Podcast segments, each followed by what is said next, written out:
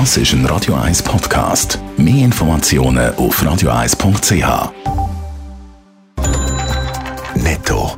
Das Radio 1 Wirtschaftsmagazin für Konsumentinnen und Konsumenten wird Ihnen präsentiert von Blaser Greinicher. Wir beraten und unterstützen Sie bei der Bewertung und dem Verkauf von Ihrer Liegenschaft. blasergreinicher.ch Dave Burkhardt. In der Schweiz geht die Zahl der Arbeitslosen weiter zurück. Laut dem Staatssekretariat für Wirtschaft SECO sind Ende Juni rund 92.500 Personen als arbeitslos gemeldet gewesen. Das sind knapp 5.500 weniger als noch im Mai. Die Arbeitslosenquote ist um 0,1 auf 2 Prozent gesunken.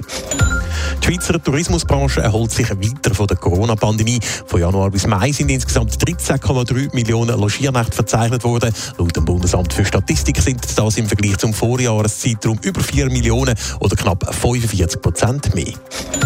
Der Präsident von Swissgas warnt vor einem Unterschätzen von der Energiekrise. Die Schweiz sei sich der Gefährlichkeit der Situation gar nicht bewusst, erklärt der André Dosé in der NZZ. Es bräuchte nur ganz wenig, dass die Stromversorgung im nächsten Winter in der Schweiz knapp werde.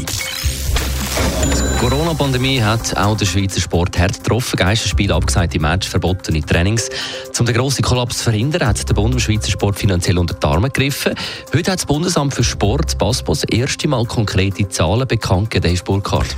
Ja, bis jetzt hat BASPO wegen der Corona-Pandemie fast eine halbe Milliarde Franken in Schweizer Sport eingepumpt. Davon sind knapp 190 Millionen Franken in Form von Darlehen und Affront-Perdu-Beiträgen in Leistungs- und in professionellen Mannschaftssport geflossen. Rund 300 Millionen Franken sind im Rahmen von Stabilisierungsprojekten Frauen-, Nachwuchs- und Breitensport ausgezahlt worden. Jetzt braucht es aber offenbar noch mehr Geld für den Sport.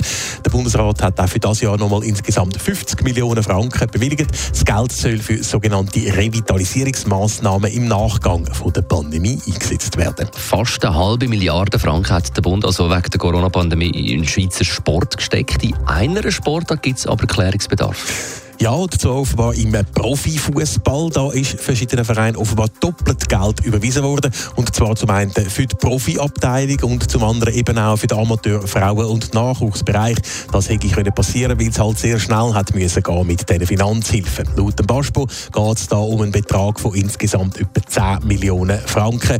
Das wird jetzt nochmal genauer angeschaut und Ende August gibt es dann ein Treffen mit der Sportministerin Viola Amherd, Swiss Olympic und dem Schweizer Fußballverband um das weitere Vorgehen in dieser Sache besprechen.